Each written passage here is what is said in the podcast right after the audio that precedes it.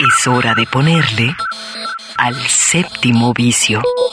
Un viaje a las pantallas de la creación. Miradas al séptimo arte, a la manera de Red Radio Universidad de Guadalajara. Bienvenidos.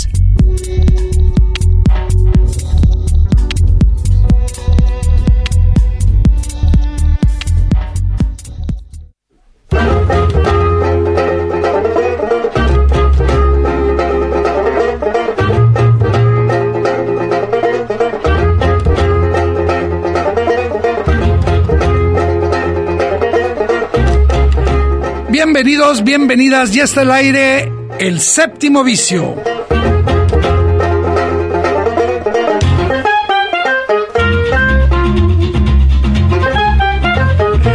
Bienvenidos, decía, porque estamos muy contentos de poder aquí desde la sana distancia hacer contacto nuevamente con toda esa banda que pues hace del cine y de las producciones audiovisuales materia indispensable para su vida cotidiana. Y bueno, saludo aquí a Raúl Pegueros que está a cargo de la producción y por supuesto de los controles técnicos de este programa.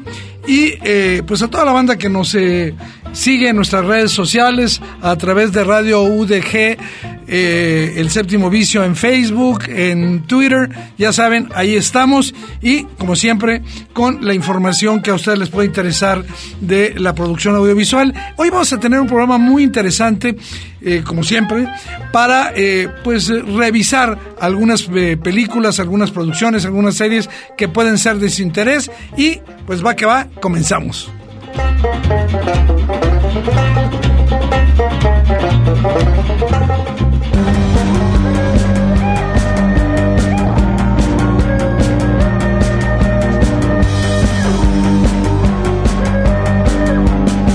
Se nos había pasado desde hace algunas semanas recordar algo muy importante. Eh, quienes eh, tengan acceso, todo lo podemos hacer, es gratuito, gratuito, ingresar, darse de alta, basta poner nuestro correo electrónico en la plataforma de Filming Latino. Y este eh, ahí eh, Filming Latino está ofreciendo ya desde hace varios años un festival eh, que trae este año cosas muy buenas. Y me refiero a My French Film Festival, mi festival de cine francés, que no es el tour de cine francés, sino es un conjunto de eh, largometrajes, documentales, eh, muchos cortometrajes, animaciones, y vale muchísimo la pena ingresar a la plataforma de Filming Latino y ver pues la oferta de My French Film Festival. Y ahí en particular yo quiero hablar hoy de una propuesta que vale muchísimo la pena, es una animación y antes de comentar sobre ella, yo quisiera que fuera eh, su propio director, Aurel, con quien tuve la oportunidad de tener una brevísima plática. Este, eh, Aurelian Froman se llama este director, Aurel se le conoce eh, como dibujante, quien nos presente su película Giuseppe.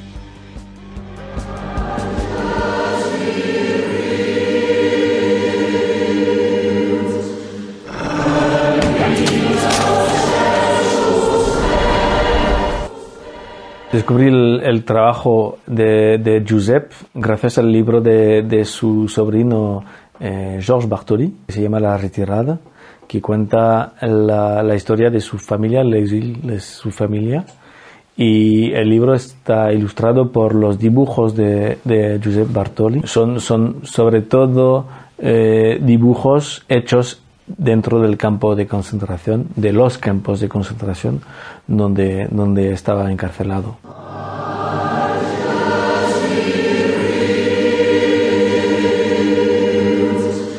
En la peli hay dos partes, hay una parte contemporánea y una parte de la memoria. La parte contemporánea es muy clásica en tema de forma, es una animación bastante, no básica, pero clásica por la parte memorial, que es un 70% de, de la peli, es, es más del dibujo puro y, y eh, es un dibujo vivo. Es una historia compartida entre España y, Francia y es lo que nos interesaba. Es una historia de vergüenza por, por el Estado francés de haber eh, hecho eso con los, los exiliados eh, españoles. Josep, esta noche sentí como si unas alas me acariciaran toda, como si en las yemas de tus dedos hubiera unas bocas que me besaran la piel. hacer un homenaje al trabajo de Giuseppe, enseñarlo, porque para hacer un homenaje el mejor es enseñar este trabajo, y al mismo tiempo contar esta historia con mi trabajo y que no se, no se confundan los, los dos dibujos, pues son dibujos muy diferentes.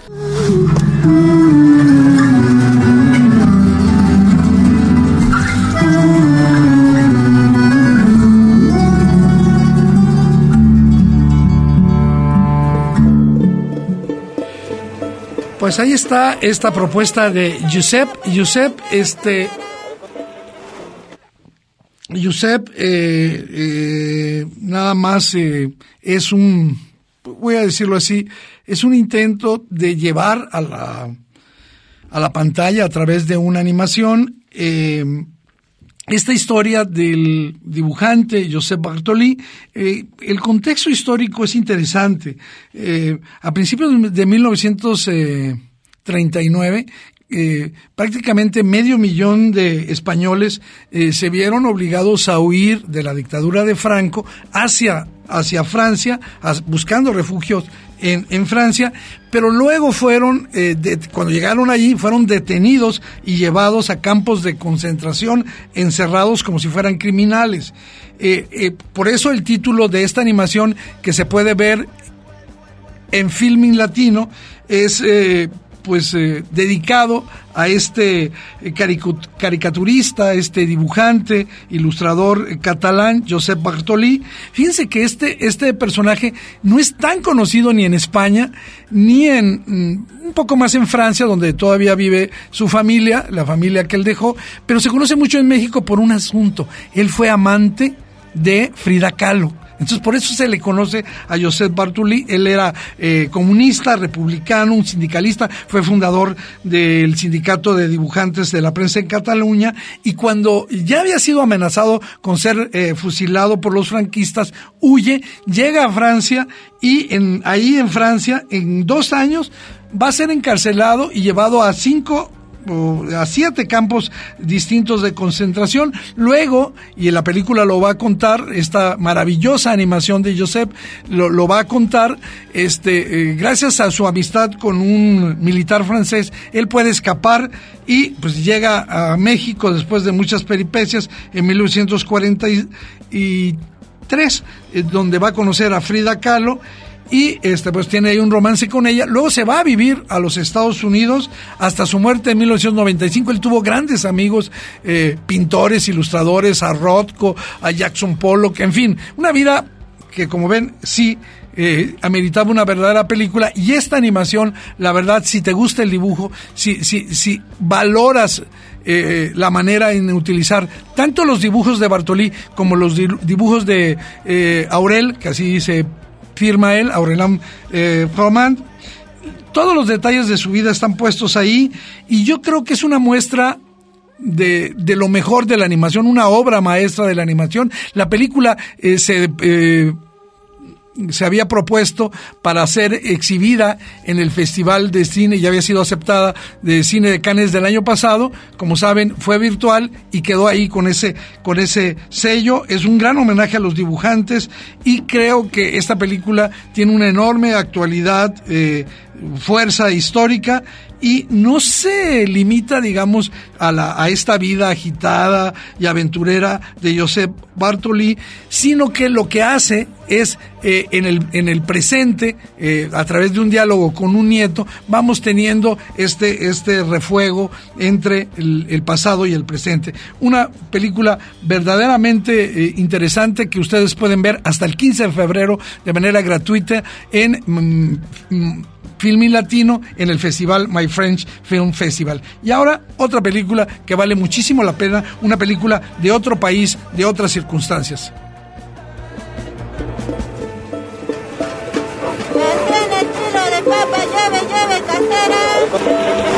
La Fundación San Benito ofrece atención médica gratuita a mujeres embarazadas. Todo bien, viene nomás para el parto. Niña. Mañana regresa, te hemos. Tengo que hablar con un periodista.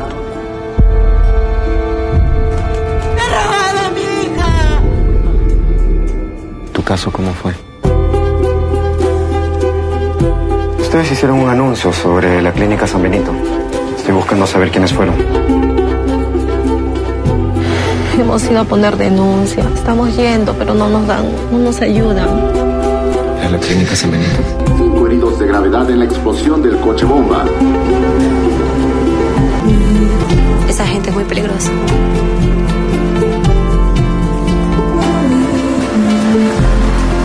Vamos a encontrar, te lo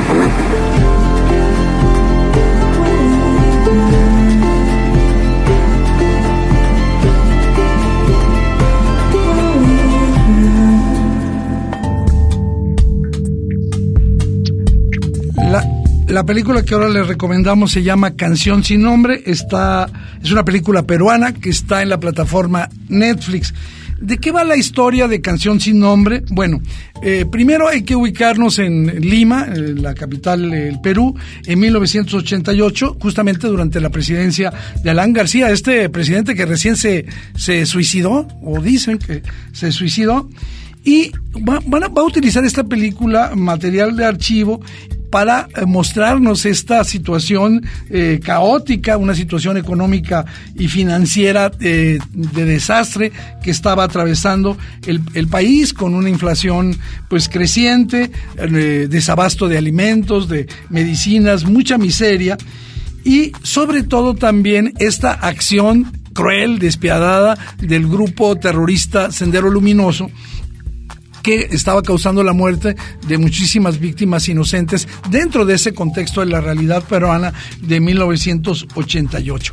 Ahí el personaje principal es Georgina Condori, una mujer eh, de origen eh, quechua, autóctona, que pues se desplaza desde las eh, montañas de Ayacucho a una pues a un barrio marginal, este eh, ubicado en las periferias de, de, Lima y ahí se, se pone a, a, vivir. Ella está embarazada, ya está a punto de parir y de pronto escucha en la radio que una clínica ofrece servicios gratuitos para mujeres embarazadas, por supuesto, dado su condición de pobreza. Ella no duda en, en ir, pero pues cuando espera que le entreguen su hijo se da cuenta adquiere conciencia de que, pues, como ocurrió en ese, en ese periodo, este, pues la criatura le ha sido sustraída eh, por quienes están a cargo de ese, de ese sanatorio. Eh, ella pues, eh, busca denunciarlo, no encuentra mucha ayuda hasta que se topa con un periodista llamado Pedro Campos, un reportero de un diario local, que pues ofrece, está dispuesto a ayudarla. Obviamente la investigación y todo el, el periplo para, para encontrar al, al, al, hijo pues se convierte en un auténtico laberinto. La directora Melissa León, para, para hacer esta película, se basó, y es muy importante decirlo, en el, en el trabajo de su propio padre, eh, Ismael León, quien en 1981 había fundado el periódico La República, uno de los eh, diarios eh, más importantes de Lima, y que justamente durante un largo periodo estuvo denunciando este bochornoso caso de niños que eran robados, eh, recién nacidos, y pues vendidos a sobre todo personas del exterior que no tenían hijos y que querían adoptarlos, ¿no? A mí la película me gusta mucho, es una película con una extraordinaria eh, fotografía en blanco y negro eh, y yo creo que la canción sin nombre podría ser la canción que Georgina no le puede cantar a, un hijo desaparecido, pero también ese es como un estribillo secreto que todos aquellos eh, tienen y que tampoco pueden sacar, no hay motivos para hacerlo, ese estribillo que tienen que vivir o sobrevivir al margen en una sociedad violenta por sus propias condiciones de género, color de piel, idioma, incluso sexualidad.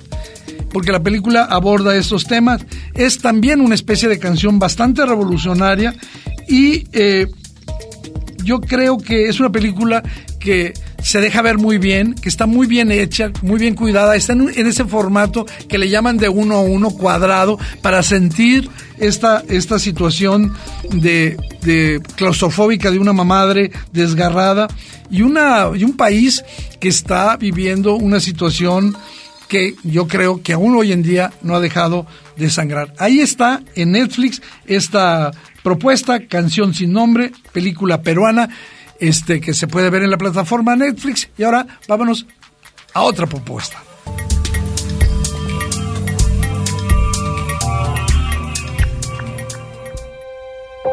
He escuchado todas las historias. Hola Alejandro. Hola Alejandro. Hola Alejandro. Hola Ale. En el año 2020 hemos sentido miedo, euforia, Cuando nadie tristeza. Ahora quiero contaros una historia que habéis construido entre todos. Me dormí en un mundo y me desperté en otro muy diferente. Era un momento muy extraño, bueno, sigue siendo muy extraño. Nunca nos imaginamos que nos iban a prohibir abrazar. Hemos visto lo mejor de ser humano. Cuando pase todo esto, mamá, no te voy a soltar. En esta burbuja de tiempo me quiero quedar. Así que llegó la hora de ponerse más creativo que nunca. Esta es la generación de la esperanza. El mundo fuera me mostró mi mundo adentro. De pequeñas cosas que solo se despiertan cuando tú las nombras. Y como todas las historias, la nuestra también tiene un comienzo. Y el mundo fuera. El mundo fuera os está esperando.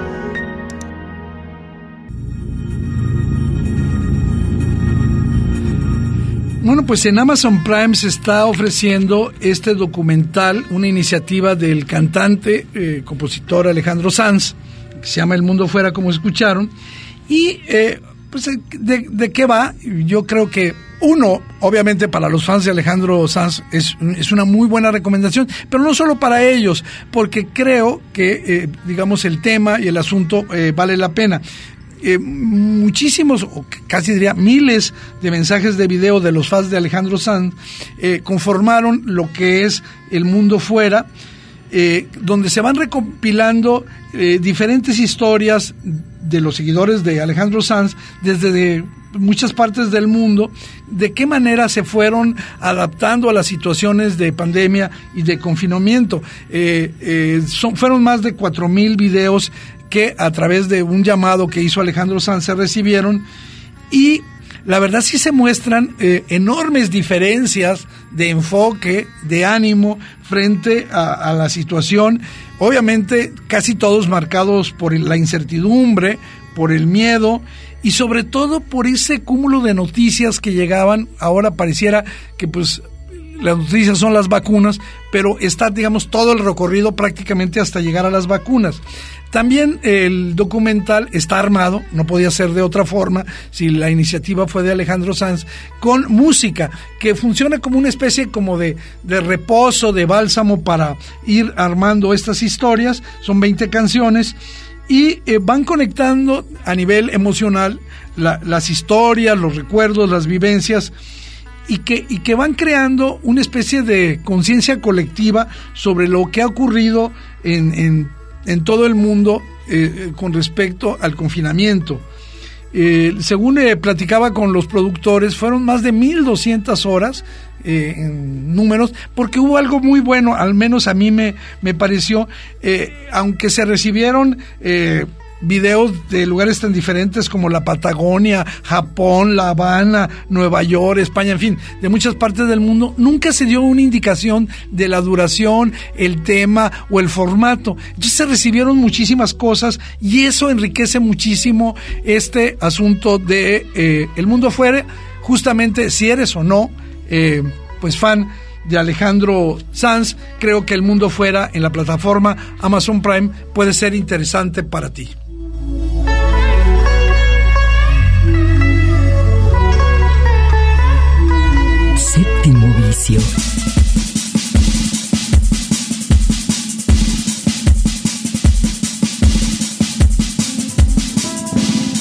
Un viaje a las pantallas de la creación.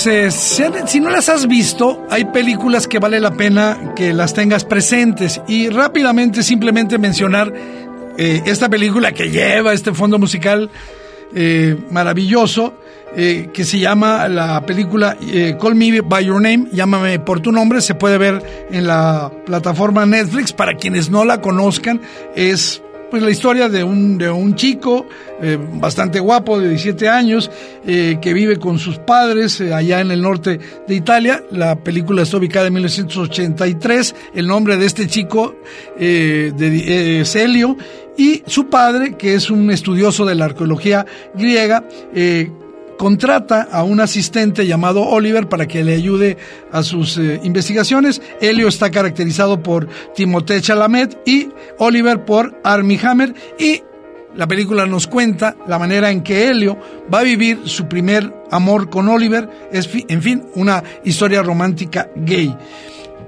Yo simplemente diría que si no la has visto vale muchísimo la pena. Es una obra un poquito ingenua, un poquito naif, pero tiene una gran tensión sexual que propone, digamos, esta inocencia sensual, sin lasciva, sin lujuria, con gran sutileza y elegancia. Las relaciones eh, que ahí se dan están rodeadas de afecto. Es un secreto que está a la luz del día y enmarcado en paisajes de una belleza extraordinaria. Por supuesto, la fotografía de Llámame por tu nombre, Call Me by Your Name, es una herramienta que transforma los paisajes, los cuerpos, las posturas y los gestos en verdaderas obras de arte y yo diría que es un film bastante poético sobre el aprendizaje, sobre el descubrimiento de los sentimientos y sobre todo con la comunicación de los propios sentimientos por parte de eh, los personajes. La, la banda sonora, con música de Sufjan Stevens, que estamos escuchando, eh, también nos eh, contacta con pues estos sentimientos. Yo digo que no es la mejor película de la historia, pero sí la recomiendo encarecidamente porque vas a vivir momentos inolvidables y por ese gusto estético que tiene y por muchas cosas que tú vas a descubrir. Pero también hay otra película para quien les gusta la acción.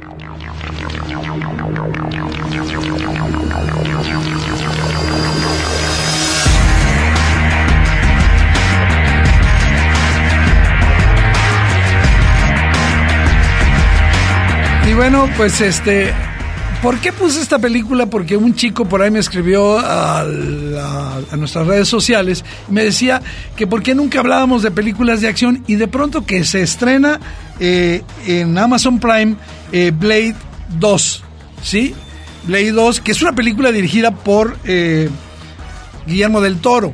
Entonces, yo me acordé que la primera entrega de Blade de 1988, también protagonizada por Wesley, Wesley Snipe, no me gustó mucho, no me causó buena impresión. Este, la adaptación que se hizo del cómic me parecía que no fue la más adecuada y, de hecho la película Blade, la primera, recibió eh, críticas muy, muy malas.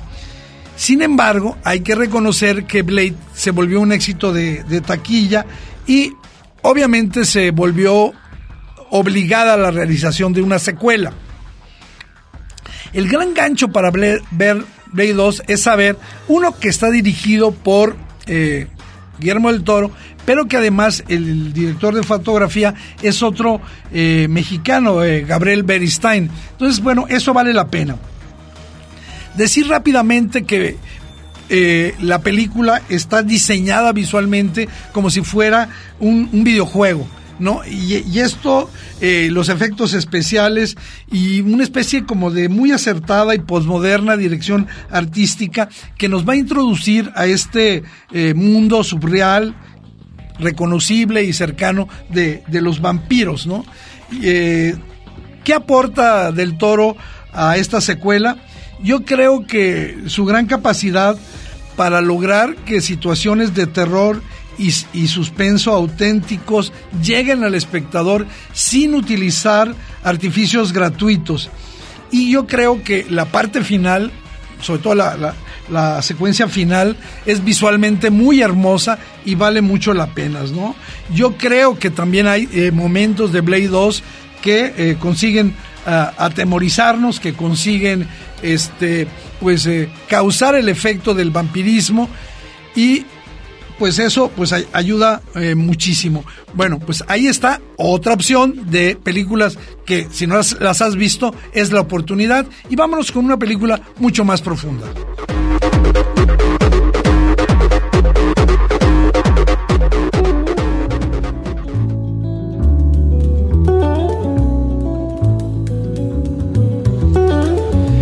Pues me refiero a la película Gleason, un documental eh, que está en Amazon Prime. Lo escojo porque sé que mañana es el Super Bowl y que todo el mundo va a estar pensando en el fútbol americano. Y esta película está basada en Steve Gleason, que fue un una estrella del fútbol americano. Eh, suya fue una jugada memorable de su equipo, los Santos de Nueva Orleans, que pasó a la historia. Y pues el documental empieza así, no voy a decir gran cosa. Él está casado, tiene 34 años, se acaba de retirar y de pronto, por desgracia, recibe la noticia de que sufre de esclerosis lateral amiotrófica y una enfermedad que también es conocida como, el, como la enfermedad de Lou Gehrig, una enfermedad neurológica que poco a poco lo va a ir disminuyendo y acabando. Y él decide filmar eh, prácticamente todos los días como especies de un diario para su hijo, porque al mismo tiempo que recibe la noticia de que tiene este mal, su, saben que su mujer está embarazada. Entonces, todo este documental está hecho, sí, para conmovernos, para inspirarnos, pero por supuesto no es para nada lacrimógeno, es un documental que seguramente nos hará reflexionar. Sí, hay momentos verdaderamente estremecedores de dolor, de un hombre que es incapaz de controlar ya las funciones de su cuerpo. Pero yo creo que la película Gleason, el documental Gleason, promueve una conciencia sobre esta esclerosis lateral amiotrófica y la verdad es una película redonda que pues, sí hay que estar bien plantados para verla y cuando la veamos hacemos contacto con eso que también somos, cuerpos en permanente deterioro con esto nos vamos a nuestro primer corte, escuchando algo de música y regresamos al séptimo vicio.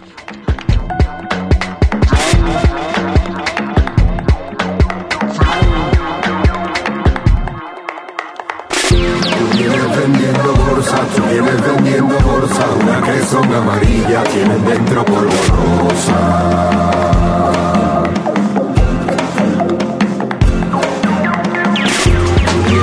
vendiendo bolsa, vienes vendiendo bolsa, una que son amarillas, tienen dentro polvo rosa.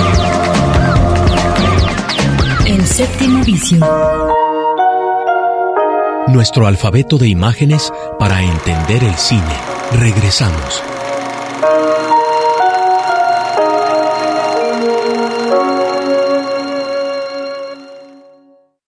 El séptimo vicio. Cine en permanente construcción.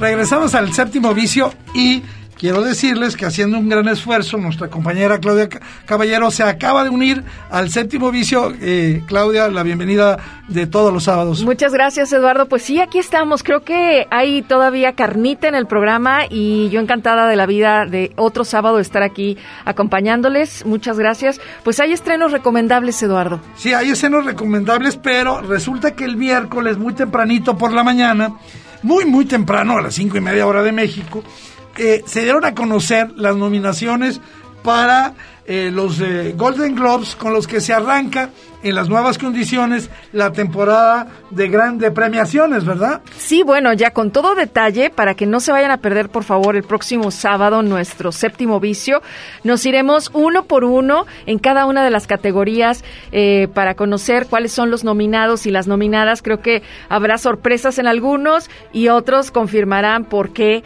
es que tanto les gustó alguna de estas series de televisión y programas. Sí, eh, fíjate que en esta en particular, yo creo que he visto casi todo, no todo, pero he visto muy buena parte. Entonces, a lo mejor hasta hacemos unos quinielillas ahí, porque, porque por ahí alguien me debe una cena y a lo mejor a lo mejor le, le aumento a la cena algo más. Bueno, entonces ya saben, séptimo vicio del próximo sábado que es 13, sábado 13, vamos a, comentar y hablar de eh, los Golden Globes, pero ahora sí, vámonos a estos estrenos de películas que, como dice Claudia, le andamos buscando que hay mucha cosa y nosotros sacamos ahí un par que les pueden ser útiles. ¿eh? Así que justamente comenzamos con eh, eh, una de las películas.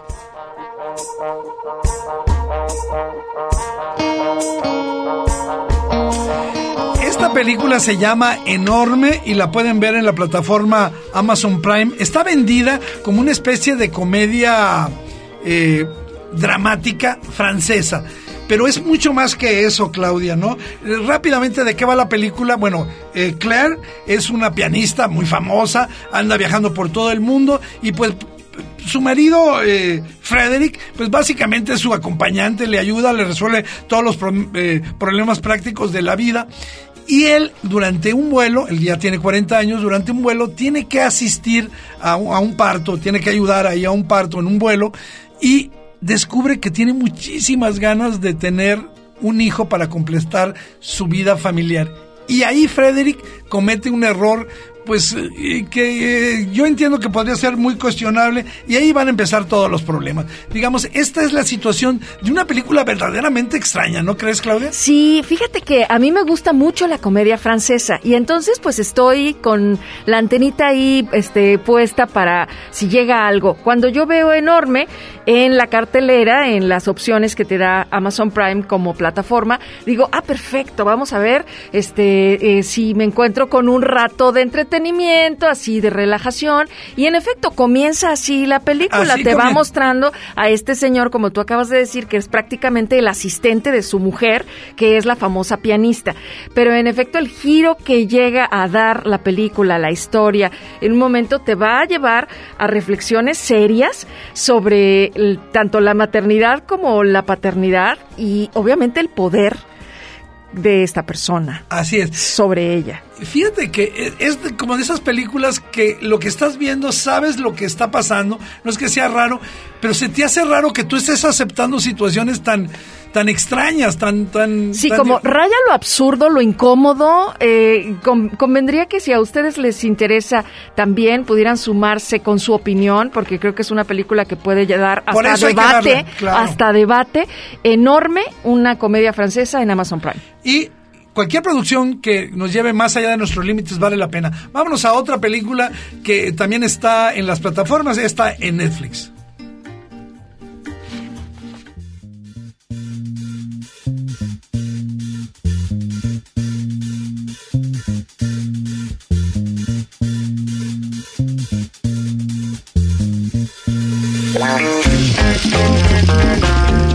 Bueno, esta película ya tenía algunas semanas en Netflix y este, perdón, en Amazon Prime, en Amazon Prime, eh, y no había tenido la oportunidad de verla y la verdad la vi, me gustó, me gustó mucho y se llama Una noche en Miami. Es una, es una propuesta que, digamos, parte de una idea que quizás eh, al mejor guionista no se le hubiese ocurrido. Eh, la película está basada en una obra teatral, hay que decirlo, que se llama igual Una noche en Miami, y el hecho de que se juntaran cuatro íconos del siglo XX en una habitación y que filmáramos su conversación, básicamente. ¿Quiénes son ellos? Todo esto va a ocurrir en una noche. Pero lo que hay que decir es que este encuentro verdaderamente ocurrió. Y, ocurrió un martes, la noche de un martes 25 de febrero de 1964 en un hotel de Miami, justamente después de que Cassius Clay, un boxeador, después se llamaría Mohamed Ali, que tenía 22 años, se había proclamado campeón mundial de los pesos eh, pesados, derrotando inesperadamente al entonces campeón Sonny Liston. Bueno, después del triunfo, Clay invita a tres amigos cercanos a celebrar en un hotel. ¿Quiénes son ellos? El, Malcolm X, el líder de la nación musulmana, el cantante de Soul Sam Cooke y el superestrella del fútbol americano, Jim Brown. Ahí se reúnen. De esto va la película. Vamos a decir, dicen, oye, qué aburrido. No, ¿cómo? Porque lo que pasa es que no los invita a pachangueársela eh, la bebida más fuerte que se van a tomar ahí es un, es un sorbete de limón.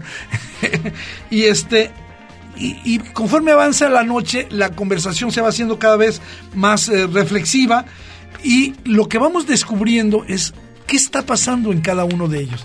El Casus Clay está dispuesto a renunciar a su nombre, se va a unir al, al islamismo, pero se va a enterar de que Malcolm X, su mentor, eh, pues tiene dudas si de continuar al frente de ese movimiento. Jim Brown planea dejar el fútbol para dedicarse a la actuación. Y Sam Cooke, que ya es una gran estrella, un gran cantante del soul, está dudando si lo que hace tiene valor, tiene valor artístico, sobre todo en una escena en el que el propio Malcolm X lo cuestiona y, le dice por qué nunca ha hecho una canción como Blowing in the Wind de Bob Dylan. Imagínate, entonces está llena de cosas, de momentos culminantes yo creo que lo que vale la pena es, primero, bueno, la reconstrucción de la época es, es muy buena, la película pasa, es sumamente teatral, pero sin embargo no lo sientes porque está muy bien eh, hecho el diseño, obviamente eh, las actuaciones. Sí, Kingsley Ben Ader, que es el que interpreta a Malcolm X, a Ellie Gorey como Cassius Clay, Aldis Hodge como Jim Brown, Leslie Odom Jr. como Sam Cooke.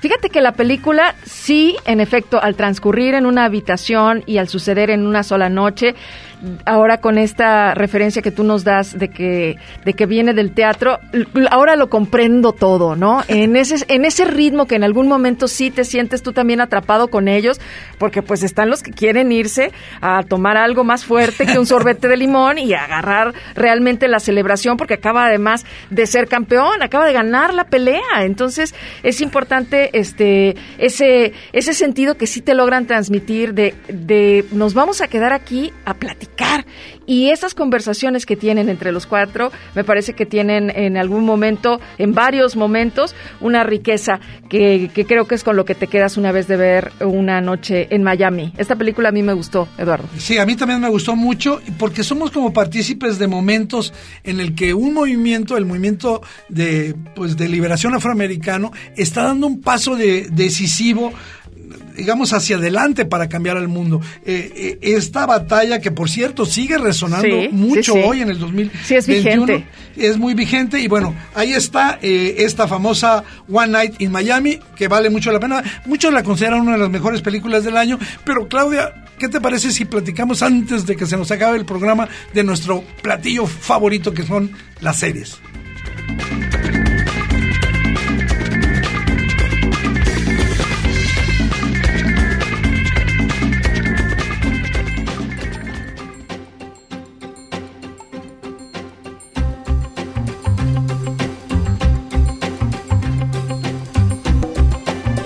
También una serie que ya tiene unas semanas ahí en Netflix y que eh, trata y cuenta la vida de Hassan Diop, eh, representado en la pantalla por Omar Sy, que es extraordinario. Es una serie de acción eh, que cuenta la historia de esta persona que de adolescente sufre cuando su padre muere en la cárcel eh, por suicidio, había sido acusado de un robo que no había cometido y entonces eh, pues se inspira en, en este héroe Arsène Lupin para vengar a su padre, el personaje Asan Diop. Sí, fíjate que eh, primero quiero decir que ha sido un éxito brutal eh, eh, las novelas de uh, Arsène Lupin que pues eh, son todo un clásico en la historia de la literatura, digamos, más accesible en, en Francia, de Maurice Leblanc. se han hecho muchísimas adaptaciones, cómics, programas de televisión y, y, ahora se decidieron hacer esta serie. En México está en primer lugar desde hace muchas semanas, uh -huh. eh, en de más series más vistas y en todo el mundo ha sido un éxito. Eh, en parte por lo que tú comentabas, por la, el magnetismo de este actor senegalés eh, naturalizado, bueno, no naturalizado, él es ya nacido en Francia, Omar Sy, y eh, yo creo que, a ver, eh, primero hay que decir que la serie, nada más hemos visto la primera parte, los primeros cinco capítulos, y, y, a mí lo que me gustó de la serie, lo voy a decir, es que es una... Parece hasta ingenuo para estos momentos. Hay cosas absurdas, pero véanla. Es esos relaxes que, bien dice Claudia, a veces tienes ganas de quitarte los zapatos, prepararte un refresco, un chupecito por ahí y decir, voy a ver algo sabroso, interesante, entretenido. Y yo creo que Lupín cubre con estas eh, eh, situaciones, Claudia.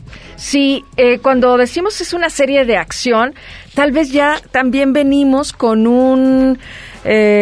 Con una expectativa de lo que quizá en, en otros ritmos nos dejan mucha explosión, nos dejan, este, no, no va por ahí, no va por ahí, pero sí es espectacular en muchos momentos porque te va llevando a descubrir justo estas aventuras en las que se, se mete, ¿no? El personaje y, es, es eh, incluso momentos de ternura por la relación que tiene con su hijo y creo que, bueno, pues este, si no la han visto, esta es una muy buena opción de entretenimiento. Lupín, fíjate que además de la buena actuación de Omar Said y, y, y esas eh, cuestiones, tiene momentos maravillosos en el París actual este yo no se dejen llevar por la cuestión de que si eso es posible o es absurdo. Yo decía, parece un poco ingenuo, ¿no?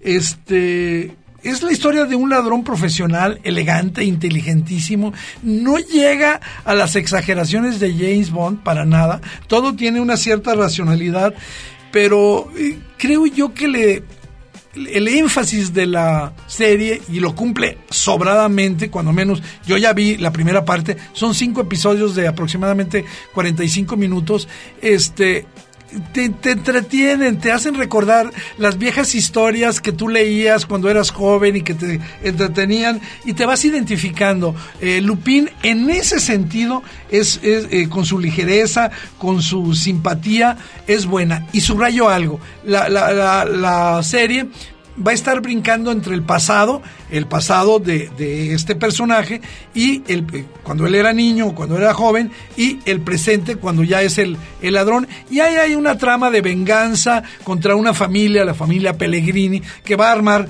todo, ¿verdad? Eh, yo creo sí. que es una película, eh, es una serie que aguanta muchísimo. Yo todavía voy a esperar la segunda parte. Bueno, todos estamos esperando, los que ya la vimos, esperamos esta segunda parte que mantenga sobre todo ese tono, ¿no?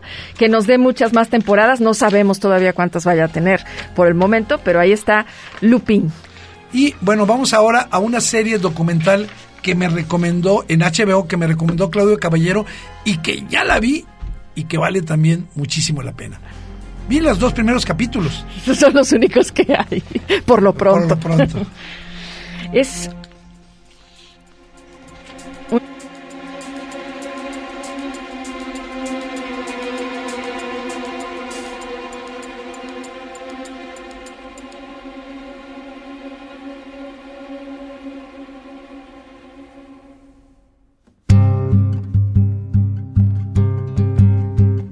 Se trata de una mentira sobre ruedas. En HBO la encuentran y es la vida de Jerry Dean Michael o mejor conocido como Elizabeth Carmichael. Sí, fíjate que, eh, a ver, este, yo la había pasado por ahí un día y sí había oído hablar de este caso. Eh, bueno, eh, ella era un transexual.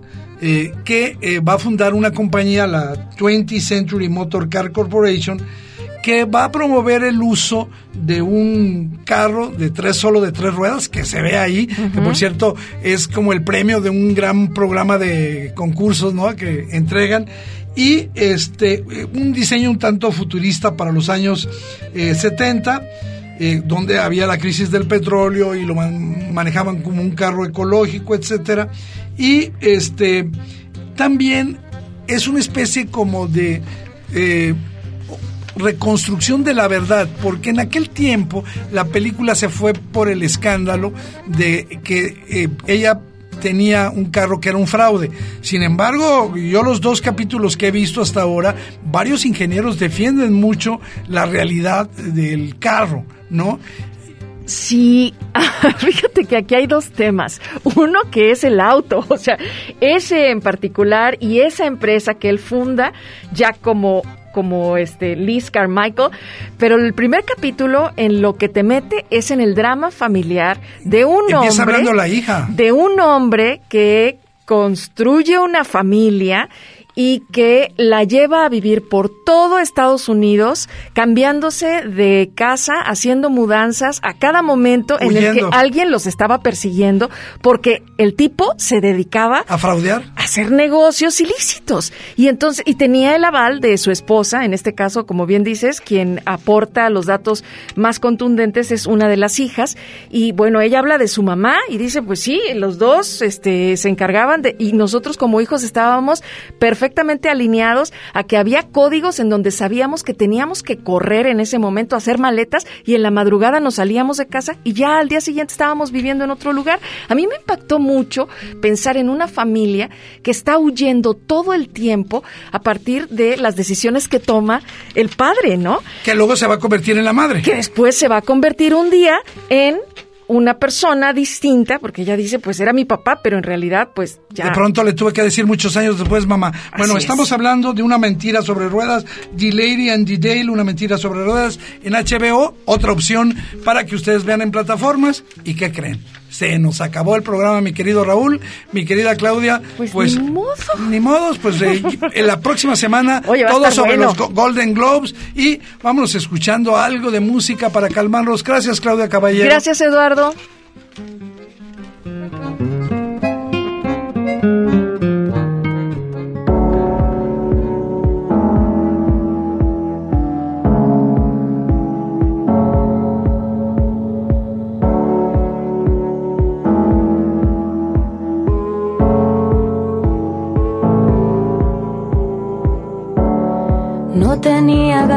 De saltar una vez más. Me quedé de lado sin saber reaccionar. Son muchos años buscando aquí la felicidad o el despertar. Y es que ningún lugar es el erróneo que más da, todo andará. Cuerpo está tan harto de tambalear.